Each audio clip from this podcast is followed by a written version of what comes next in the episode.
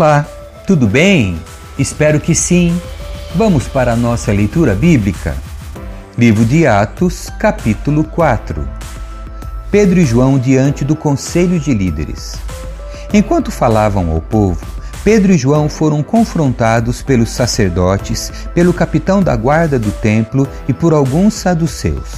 Os líderes estavam muito perturbados porque Pedro e João ensinavam ao povo que em Jesus há a ressurreição dos mortos.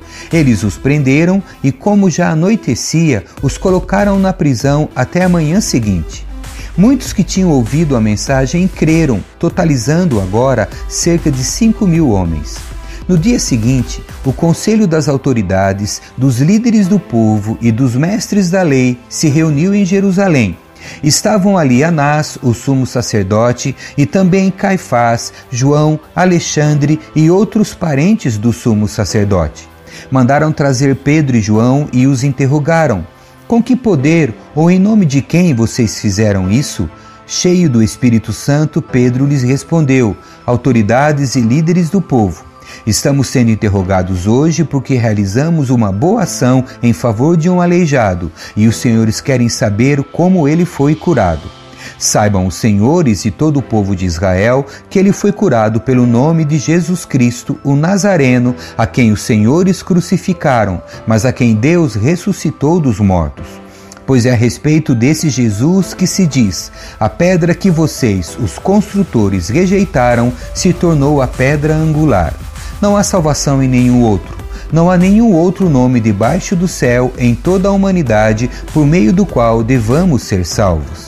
Quando os membros do conselho viram a coragem de Pedro e João, ficaram admirados, pois perceberam que eram homens comuns, sem instrução religiosa formal. Reconheceram também que eles haviam estado com Jesus.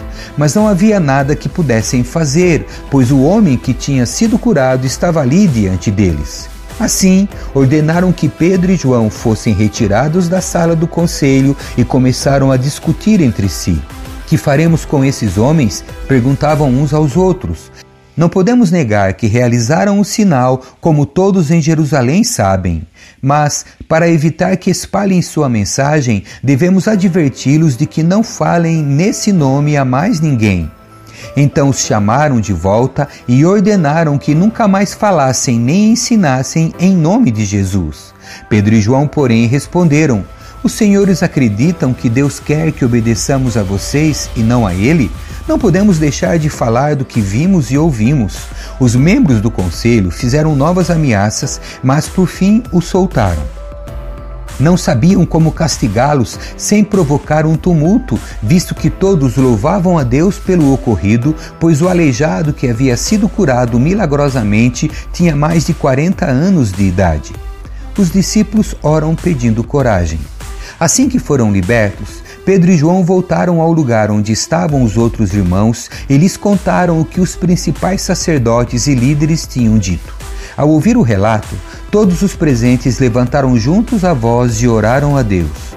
Ó soberano Senhor, Criador dos céus e da terra, do mar e de tudo que neles há, Falaste muito tempo atrás pelo Espírito Santo nas palavras de nosso antepassado Davi, teu servo, porque as nações se enfureceram tanto, porque perderam tempo com planos inúteis. Os reis da terra se prepararam para guerrear, os governantes se uniram contra o Senhor e contra seu Cristo. De fato, isso aconteceu aqui nesta cidade, pois Herodes Antipas, o governador Pôncio Pilatos, os gentios e o povo de Israel se uniram contra Jesus, teu santo servo, a quem ungiste. Tudo que fizeram, porém, havia sido decidido de antemão pela tua vontade. E agora, Senhor, ouve as ameaças deles e concede a teus servos coragem para anunciar tua palavra. Estende tua mão com poder para curar e que sinais e maravilhas sejam realizados por meio do nome de teu santo servo Jesus. Depois dessa oração, o lugar onde estavam reunidos tremeu e todos ficaram cheios do Espírito Santo e pregavam corajosamente a palavra de Deus os discípulos compartilham seus bens. Todos os que creram estavam unidos em coração e mente. Não se consideravam donos de seus bens, de modo que compartilhavam tudo o que tinham. Com grande poder, os apóstolos davam testemunho da ressurreição do Senhor Jesus e sobre todos eles havia grande graça. Entre eles não havia necessitados, pois quem possuía terras ou casas vendia o que era seu e levava o dinheiro aos apóstolos para que dessem aos que precisavam de ajuda. José, a quem os apóstolos deram o nome Barnabé, que significa filho do encorajamento, era da tribo de Levi e tinha nascido na ilha de Chipre. Ele vendeu um campo que possuía e entregou o dinheiro aos apóstolos. Capítulo 5 Ananias e Safira Havia, porém, um homem chamado Ananias que, com sua esposa Safira, vendeu uma propriedade. Levou apenas parte do dinheiro aos apóstolos, mas, com a aprovação da esposa, afirmou que aquele era o valor total e ficou com o resto. Então Pedro disse: Ananias, por que você deixou Satanás encher seu coração? Você mentiu para o Espírito Santo quando guardou parte do dinheiro para si. A propriedade era sua para vender ou não, como quisesse, e depois de vendê-la, o dinheiro também era seu para entregar ou não. Como pôde fazer uma coisa dessas? Você não mentiu para nós, mas para Deus. Assim que Ananias ouviu essas palavras, caiu no chão e morreu. Um grande temor se apoderou de todos que souberam o que havia acontecido. Então alguns jovens se levantaram, envolveram o corpo num lençol e o levaram para fora e depois o sepultaram. Cerca de três horas depois, sua esposa entrou sem saber o que havia acontecido. Pedro lhe perguntou: Foi esse o valor que você e seu marido receberam pelo terreno? Ela respondeu: Sim, foi esse o valor. Então Pedro disse: Como vocês puderam conspirar para pôr à prova o Espírito do Senhor? Veja, os jovens que sepultaram seu marido estão logo ali, perto da porta, e também levarão você. No mesmo instante, ela caiu no chão e morreu. Quando os jovens entraram e viram que ela estava morta, levaram seu corpo para fora e a sepultaram ao lado do marido. Um grande temor se apoderou de toda a igreja e de todos que souberam desse acontecimento.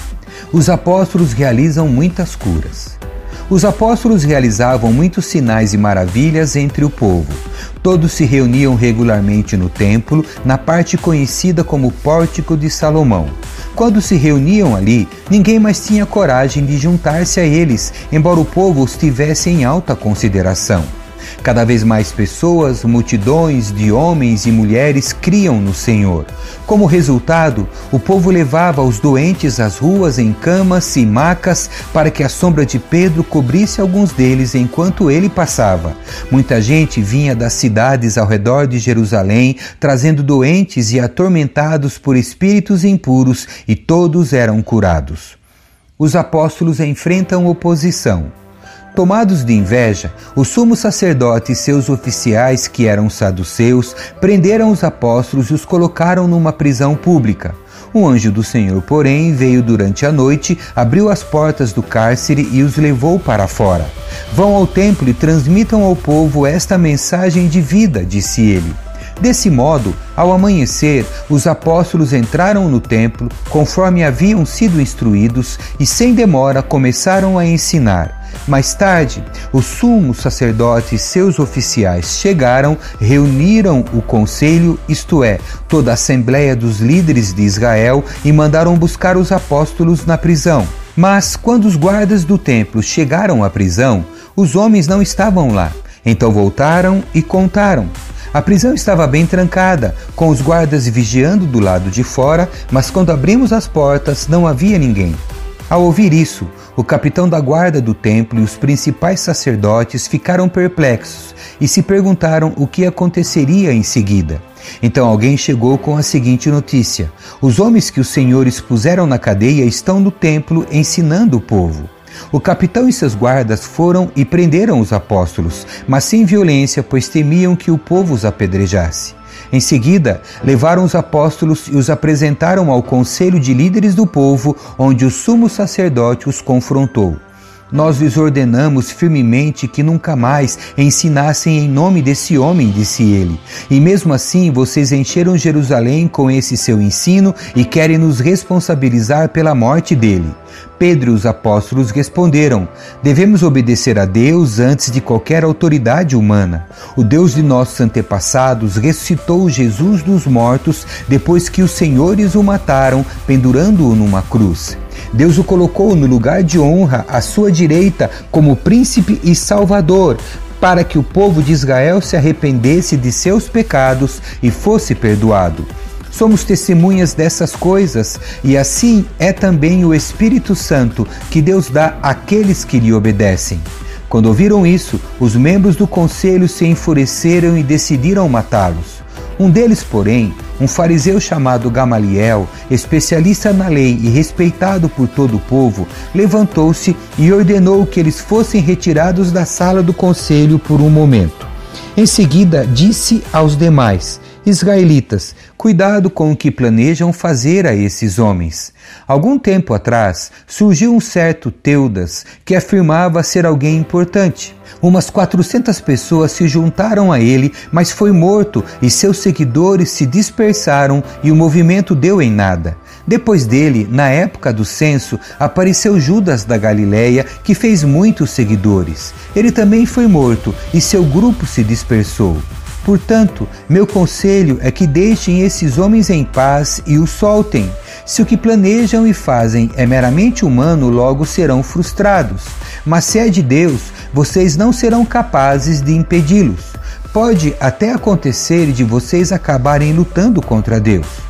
Os demais membros aceitaram o conselho de Gamaliel, chamaram os apóstolos e mandaram açoitá-los. Depois ordenaram que nunca mais falassem em nome de Jesus e por fim o soltaram.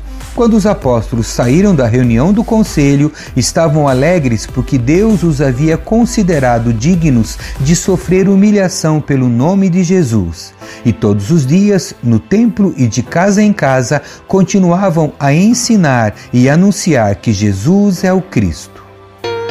Capítulo 6 sete homens são escolhidos para servir. À medida que o número de discípulos crescia, surgia murmúrios de descontentamento. Os judeus de fala grega se queixavam dos de fala hebraica, dizendo que suas viúvas estavam sendo negligenciadas na distribuição diária de alimento. Por isso, os doze convocaram uma reunião com todos os discípulos e disseram: Nós, apóstolos, devemos nos dedicar ao ensino da palavra de Deus e não à distribuição de alimentos. Sendo assim, irmãos, escolham sete homens respeitados, cheios do espírito e de sabedoria, e nós os encarregaremos desse serviço. Então nós nos dedicaremos à oração e ao ensino da palavra. A ideia agradou a todos e escolheram Estevão, homem cheio de fé e do Espírito Santo, e também Filipe, Prócoro, Nicanor, Timon, Pármenas e Nicolau de Antioquia, que antes havia se convertido ao judaísmo. Esses sete foram apresentados aos apóstolos, que oraram por eles e lhes impuseram as mãos. Assim, a mensagem de Deus continuou a se espalhar. O número de discípulos se multiplicava em Jerusalém e muitos sacerdotes também se converteram. Estevão é preso. Estevão, homem cheio de graça e poder, realizava milagres e sinais entre o povo. Um dia, porém, alguns homens da chamada Sinagoga dos Escravos Libertos começaram a discutir com ele. Eram judeus de Cirene, de Alexandria, da Cilícia e da província da Ásia.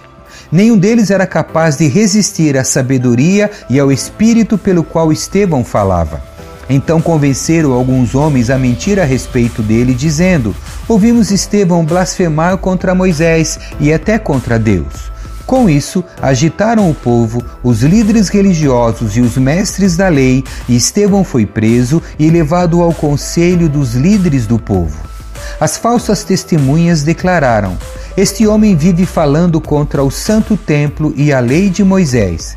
Nós o ouvimos dizer que esse Jesus de Nazaré destruirá o templo e mudará os costumes que Moisés nos deixou. Nesse momento, todos os membros do conselho olharam para Estevão e viram que seu rosto parecia o rosto de um anjo. Amém. Que Deus abençoe a sua leitura. Tchau.